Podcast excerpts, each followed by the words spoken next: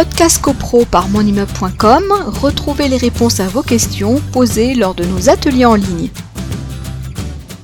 Alors c'est vrai que par exemple pour d'autres copropriétaires, euh, ça serait recommandé. Alors vraiment, c'est pas l'avocat, en l'occurrence moi, euh, lorsque je suis mandaté, euh, de dire de, de, gérer la copropriété, mais c'est vrai que quand ce sont des recouvrements de charges contre des copropriétaires bailleurs,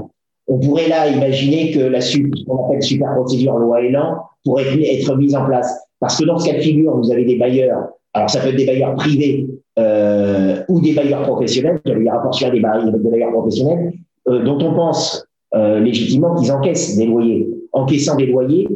normalement, ils sont euh, d'autant plus à même de euh, payer à, à terme leur charge de copropriété. Donc pour ce type de copropriétaire, mais je pense principalement aux bailleurs euh, institutionnels qui gèrent leur parc locatif, et on le voit, qui font le choix euh, de se faire de la trésorerie aux dépens des copropriétés et euh, d'attendre les mises en demeure et de gérer leur, leur, paiement de charges euh, selon les,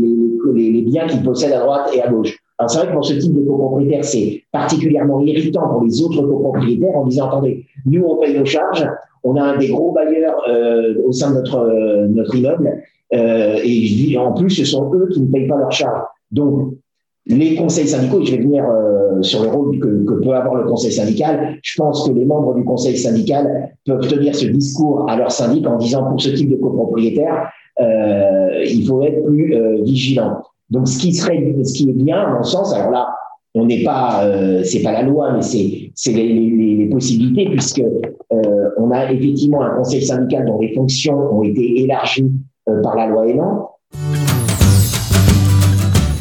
Podcast CoPro par monimmeuble.com, retrouvez les réponses à vos questions posées lors de nos ateliers en ligne.